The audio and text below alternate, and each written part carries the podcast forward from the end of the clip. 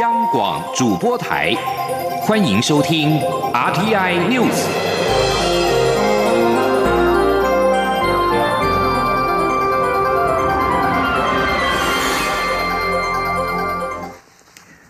各位好，我是李自立，欢迎收听这一节央广主播台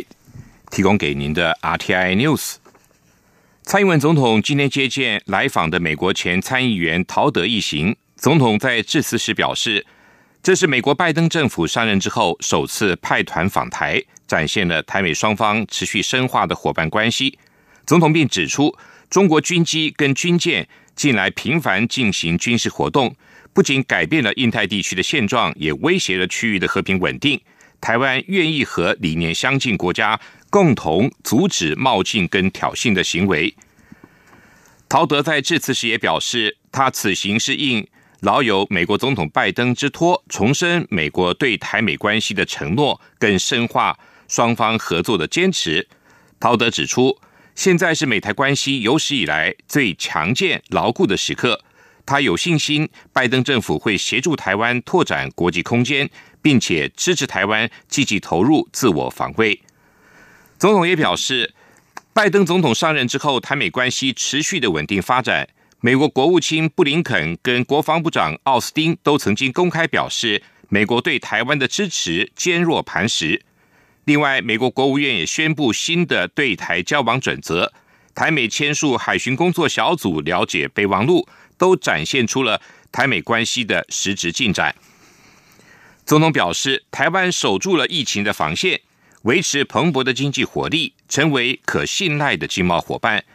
台美也在供应链安全、五 G 科技跟基础建设等方面展开了更密切的合作。我方期待能够尽速重启 T 法的对话，并且进一步的强化双边的经贸伙伴关系。另外，总统也表示，拜登政府在气候变迁的议题上积极展开国际合作，台湾有决心推动减碳，并且全力发展绿能。相信这也是台美可以长期合作的重要议题。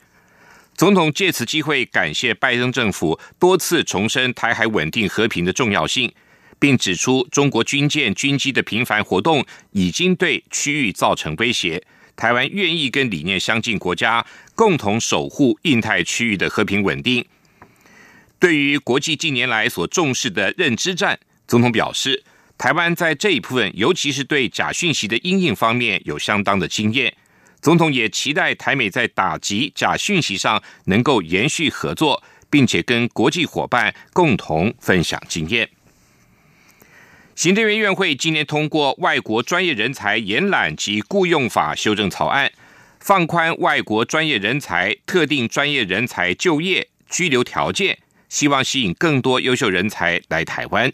记者王维挺的报道。外国专业人才延揽及雇用法自二零一八年二月八号施行以来，高阶外国特定专业人才部分已经核发两千四百四十七张就业金卡。为了吸引更多外国优秀人才来台湾，行政院会十五号通过《外国专业人才延揽及雇用法》修正草案，放宽工作条件、申请永久居留期间和增加专业人才租税优惠。行政院长苏贞昌在行政院会表示，台。台湾正值国家经济发展与产业转型的关键时刻，为了掌握揽才契机，应该积极推动外国专业人才延揽及雇用法修法作业，强化揽才力道，优化长期留台的诱因，让更多国际优秀人才来台湾。政务委员、行政院发言人罗秉成转述说：“本次修法在增强揽才力道。”松绑外国专业人才来台从事专业工作者的永久居留规定等，并且优化了租税及社会保障等权利，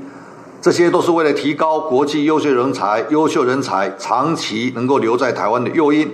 让这些人能够进得来、留得住，并与国国内人才相互激荡、互展所长，一起壮大台台湾。揽才专法修法草案共有三大重点：第一，放宽工作条件，因应双语国家政策及海外人才回国子女教育需求，放宽教育部核定招收外国人才子女专班得聘雇外国学科教师；第二，松绑申请永久居留规定，强化留才力道，将外国特定专业人才申请永久居留期间由五年缩短为三年，外国专业人才及外国特定专业人才。在我国取得硕博士学位者，得折抵申请永久居留的连续居留期间一到两年。第三，优化租税及社会保障权益，提高具跨国经验技术人才来台及留台诱因，将外国特定专业人才租税优惠年限由三年延长至五年。而为了完备国际优秀人才鉴保需求。放宽外国特定专业及外国高级专业人才属雇主或自营业主，其本人及一亲亲属纳入健保免六个月等待期。中央广播电台记者王维婷采访报道。继续也是来自行政院会的消息，行政院会今天也通过了税捐稽征法的部分条文修正草案，增订逃漏税达一定金额，最高可处新台币一亿元以下罚金。为了提高逃漏税的刑罚，由现行新台币六万元以下罚金修正为五百万元以下罚金，并增订个人逃漏税达一千万元以上、盈利事业逃漏税在五百五千万元以上的案件，会加重处罚，处一年以上七年以下有期徒刑，并科一千万元以上一亿元以下的罚金。修法也新增检举奖金的核发标准跟领取资格的限制。目前检举案件奖金的核发标准不一，修法之后，以每案罚还百分之二十，最高限额四百八十万元。另外，税务人员、税负查核人员的配偶及三等亲，依法执行勤务的公务员和参与逃漏税人等，不得领取检举奖金。另外，针对错误预缴税款的申请退税期间，也有五年或者无期限，一律修正为以十年为限。针对明知无纳税义务、违反税法或者其他法律规定而未缴纳的款项，例如未向银行诈贷虚增营业额所缴纳的相关税款，不得请求返还。泰鲁格事故。死伤惨重，交通部长林佳龙第一时间口头请辞，之后也提出了书面辞呈。行政院发言人罗秉成今天表示，行政院长苏贞昌今天约见林佳龙恳谈，林佳龙辞意甚坚，希望在善后工作完成之后，也就是二十号离开。因此，苏奎尊重林佳龙的意愿，辞呈将在四月二十号生效。对此，林佳龙也透过幕僚表示，感谢苏院长成全，将会在卸任前全力做好事故后续的收尾工作。记者王维婷的报道。交通部长林佳龙在泰鲁格号事故发生后，于四月三号口头请辞，四月七号向行政院长苏贞昌提出书面辞呈。这段时间，行政院以善后工作为先，暂时未处理辞呈。政务委员、行政院发言人罗秉成十五号表示，苏奎十三号上午约见林佳龙，两人会谈一个多小时，林佳龙辞意甚坚。林佳龙在会中指出，事故善后工作告一段落，罹难者。公祭也将分批举行，以及清水隧道即将通车，希望在四月二十号正式辞职。希望苏贞昌成全。苏奎理解林佳龙的决心，也尊重他的意愿，便于十四号批准辞呈，二十号生效。行政院发言人罗秉成转述说：“那因为林部长辞意甚坚，所以院长也询问，如果林部长要请辞的话，什么时间啊是可以的？哦。”那林部长跟院长讲，他希望是四月二十辞职生效，啊，让他有时间啊，能够把最后的善后工作完成。此外，啊，也要代表交通部以部长身份来出席啊公祭，啊，因为公祭时间也都已经排定了。那院长原则上予以尊重，在昨天啊，院长将此事向总统报告，总统也支支持肯定跟尊重这个林佳龙部长的。选择林佳龙也向苏贞昌报告抢通行车安全改善进度，以及家属与伤者关怀照顾情况。苏奎也肯定林佳龙这段时间的辛苦，两人也针对台铁改革、行车安全交换意见。林佳龙认为，应该从行车安全、员工安定和组织转型三个面向着手。过去两年多已经有一些成效，但是还不足够，需要继续努力。林佳龙也提到，台铁公司化并不等于民营化，如和企业化经营台铁，提升营运效率是共同目标。至于交通部长的接替人选，罗秉成表示，行政院正在征询中。中央广播电台记者王威婷采访报道。为了告慰泰鲁格号事故中不幸罹难者及其家属，交通部在今天在台北举行了首场联合追思公祭，包括蔡英文总统、行政院长苏贞昌、交通部长林佳龙等党政要员都亲自出席致哀。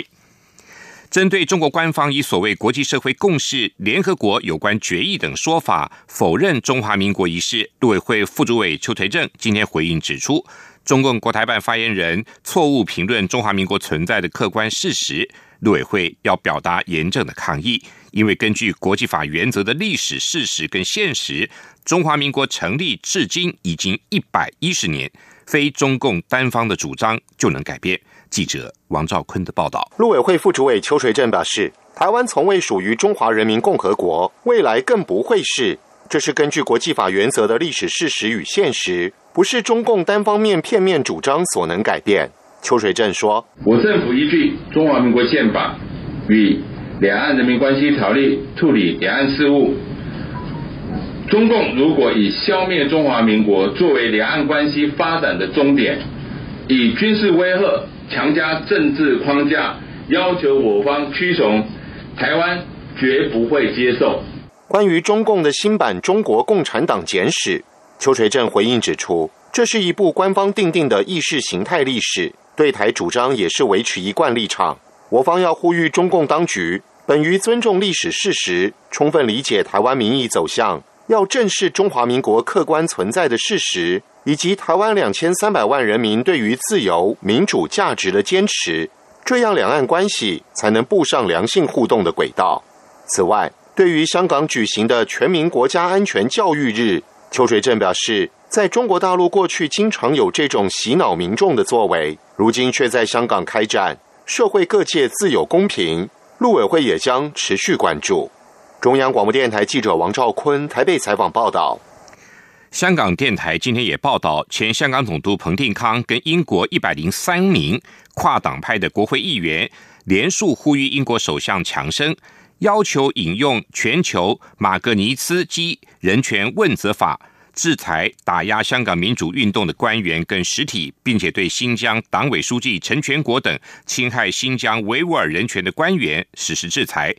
彭定康等人在信函中表示。反对中方上个月对多名英国国会议员实施的制裁，认为中方的制裁反映了中国政府的威权主义正在扩张，敦促英国政府以跨部门的方式尽快的检视策略，以应对中国政府对自由世界带来的挑战。中国外交部在上个月底宣布制裁英国方面九名人员跟四个实体，指他们恶意传播谎言跟虚假讯息。中方保留采取进一步措施的权利。媒体报道，缅甸安全部队今天在瓦城对医务人员参与的亲民主抗议活动以及附近地区开枪，造成一名男性死亡，好几个人受伤。缅甸军方在二月一号以大选舞弊为由发动政变，推翻民选政府翁山苏基，并逮捕他和所领导的全国民主联盟的其他官员，引发了缅甸各地的反政变示威。缅甸民众在本周的传统新年节日泼水节达将，仍然持续举行抗议活动。根据英国广播公司 BBC 跟其他新闻媒体报道，并没有详述伤亡跟逮捕的细节。但是新时代媒体则报道，有一名男子在附近的清真寺广场上遭到射杀。韩联社引述韩国执政党共同民主党人士的话报道。韩国国务总理丁世军今天向总统文在寅表明辞意，文在寅十六号将会公布新总理人选跟内阁其他人事的变动，以示改革决心。执政党人士表示，文在寅明天会宣布丁世军请辞的消息跟青瓦台幕僚人士的变动，推测可能也会同时公开新任总理的人选。报道表示，政坛目前看好前行政安全部长金富谦接任国务总理一职。除了总理之外，文在寅也预计会更换五到六个部长，包括国土交通部、雇佣劳动部、产业通商资源部、海洋水产部跟农林畜产食品部等。这里是中央广播电台台湾之音。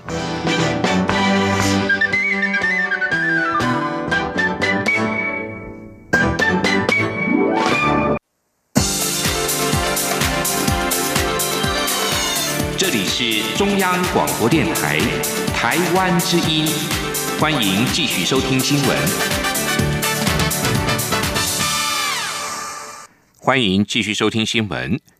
全球晶片荒，半导体产业的后市看好。行政院科技汇报办公室今天表示，未来将从半导体人才的培育、推动化合物半导体跟布局量子电脑细机系统三大方向来布局台湾半导体产业。记者王维婷的报道。美中科技战正酣，在全球晶片缺货潮下，台湾半导体产业地位更显关键。行政院科技汇报办公室十五号在行政院会报告，美中科技战下，台湾半导体前瞻科研及人才布局，将透过确保半导体人才供应，发展细基化合物半导体、量子运算，推动高雄半导体材料专区。和更新竹科厂房四项做法，维持台湾半导体优势和掌握战略技术与资源。行政院长苏贞昌在院会才是，去年全球半导体制造设备市场销售总额高达七百一十二亿美元，创历史新高。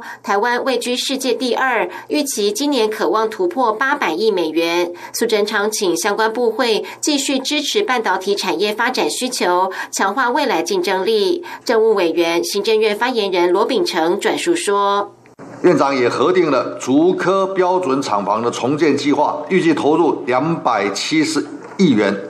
更新九栋的标准厂房，将整个立体化达到两倍的面六倍的面积，可以增加进驻的厂商达六千人之多。此外，经济部也在加工出口区把它正式更名为科技产业园区。”这个就是要想方设法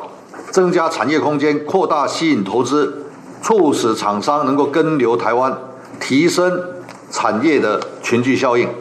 科技汇报办公室报告指出，未来半导体科研布局三大方向，包括为确保半导体人才供应，希望透过产学研合作，达到每年新增一万名半导体人才的目标，协助半导体产业突破一纳米技术节点，发展细基半导体产业链，推动化合物半导体进入八寸时代，抢攻电动车、绿能电子、六 G 等应用领域，和布局量子电脑细基系统量。子通讯等技术。中央广播电台记者王维婷采访报道。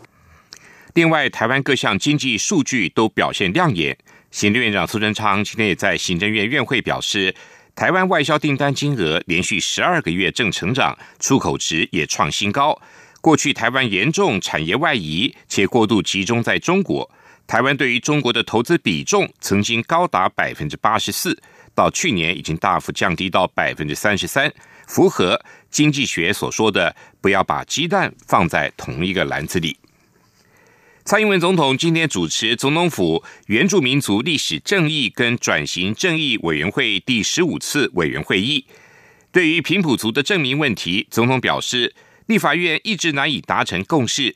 如果大法官能够做出有力的解释，将有助于在立法院解决这个问题。但是在这之前，他请行政院先邀各界共同思考平埔族证明在法制化上所遇到的困难，并且一一解决。记者欧阳梦平的报道。蔡英文总统今天主持总统府原住民族历史正义与转型正义委员会第十五次委员会议。他在会前致辞时表示，前阵子他出席了原住民族语言发展会议，也拜访了高龄一百岁仅存的赛德克族文面耆老，让他深刻感受到族人对于语言、文化以及原住民族主体性的重视。因此，原住民族历史正义及转型正义的工作目标之一，就是要促进社会沟通，让原住民族的主体观点得。到更多人的理解与支持。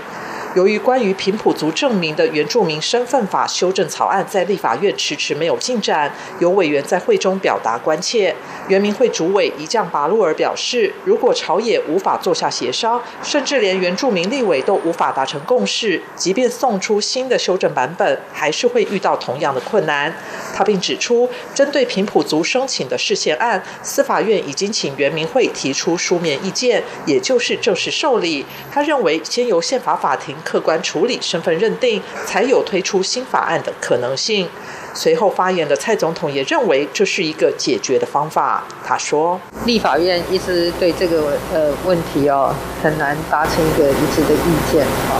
那如果说呃司法院尤其是大法官能够做出有力的解释的话，是有助于我们在立法院解决这个问题。”不过，蔡总统也请行政院在大法官尚未做出解释前，先邀集相关原转会委员、平埔族及原住民族各族代表、学者、专家及相关机关坐下来讨论，有系统的整理出平埔族证明法制工作遭遇到的困难，并一一解决。中央广播电台记者欧阳梦平在台北采访报道。A Z 疫苗四月二十一号开放自费接种，民众最快要等到六月十六号才能施打第二剂。但是目前国内持有的疫苗效期最晚只到六月十五号。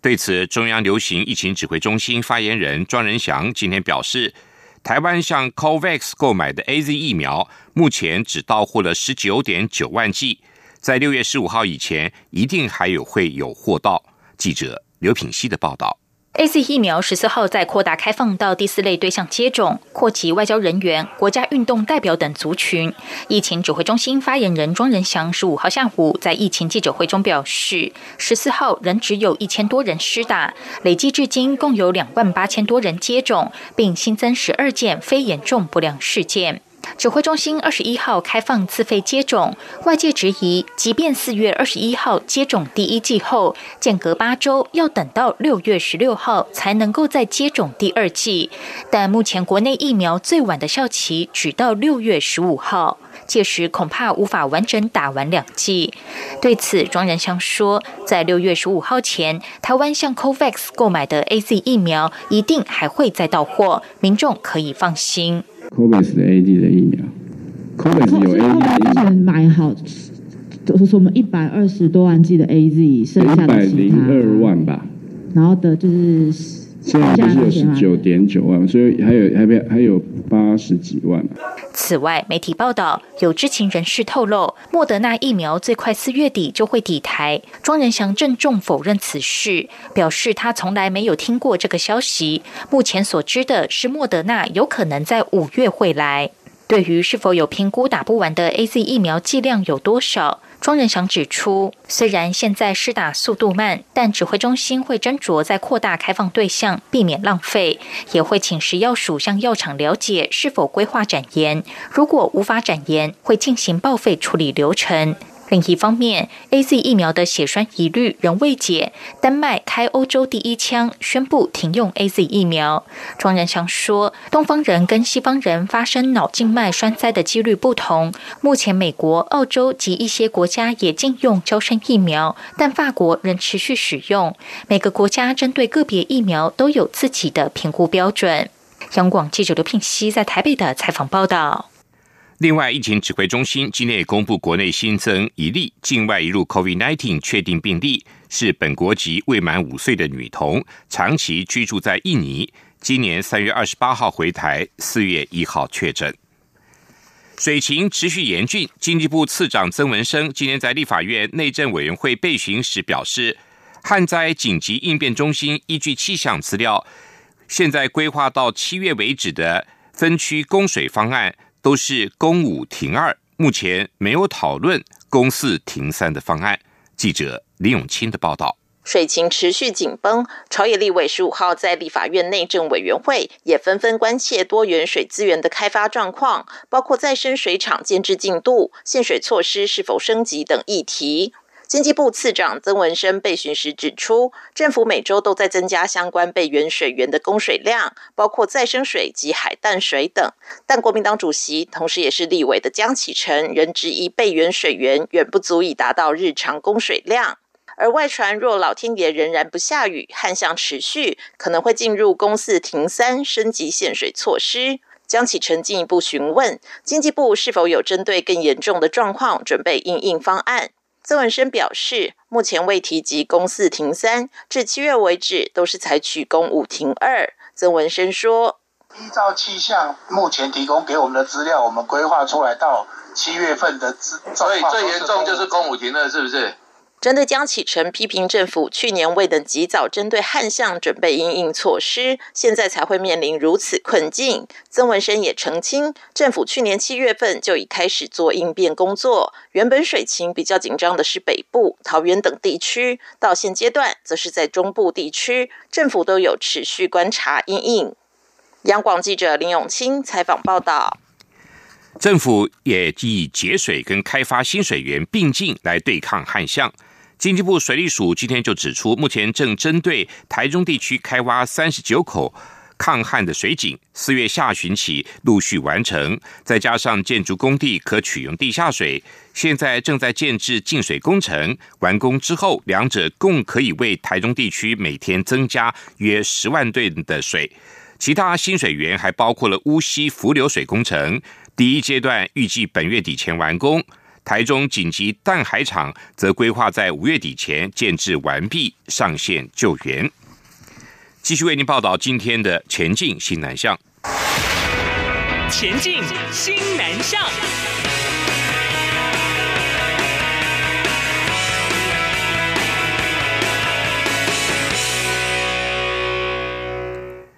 移工聘雇许可函及废止聘雇许可函都记载了有关移工管理的重要事项。